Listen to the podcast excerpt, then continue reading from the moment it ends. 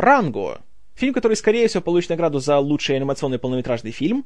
И, скажу честно, я от этого фильма неожиданно остался в восторге.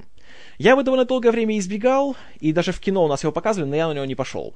По двум причинам. Во-первых, это анимационный фильм. А анимационные фильмы в дубляже для меня это самоубийство равно. Я просто не могу их смотреть, особенно когда берут каких-нибудь там Павла Волю, Михаила Галустяна и других Тимати. На таком просмотре просто повеситься хочется. А во-вторых, Джонни Депп. Вы знаете, я все еще считаю, что он отличный актер, один из лучших из своего поколения, но как-то вот последние, наверное, лет 5-6 я реально не могу вспомнить ни одного фильма, который я с ним смотрел, вот я получал огромное удовольствие и хотел увидеть еще раз. Знаете, все эти «Пираты Карибского моря», «Суини Тоды» и «Туристы», простите, нет, нет. Это уже Джонни Депп звезда, а не Джонни Депп актер. Вот то, что он делал в 90-х, это шикарно. Даже еще его первые совместные работы с Тимом Бертоном, то есть Эдвард Руки Ножницы, Эд Вуд, а потом такие вещи, как уже «Страх и ненависть в Лас-Вегасе», которые я все еще считаю его лучшей ролью, это я обожаю.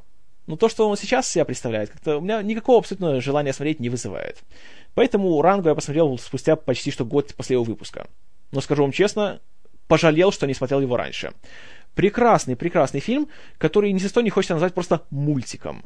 Это нормальный художественный фильм. Просто он нарисован на компьютере.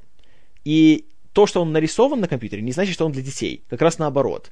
Очень взрослый фильм, очень э, много шуток, которые дети просто не поймут, что как раз и к лучшему, потому что юмор очень черный, очень такой, я бы сказал, циничный. И, естественно, отсылки к таким вещам, как «Страх и ненависть в Лас-Вегасе» тот же, или «Китайский квартал», или внезапное появление персонажа по имени Дух Дикого Запада, которого вы сами должны увидеть, кто это такой. Это, разумеется, не для самых маленьких.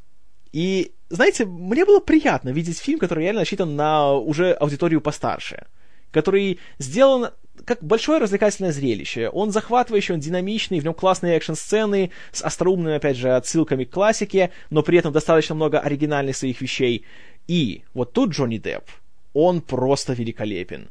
Я считаю, что ему нужно поменьше сниматься в всяком хламе типа туриста и побольше вот работать на озвучке, потому что он здесь просто как золотая жила, которую никто не хочет разрабатывать. Прекрасно абсолютно справляется.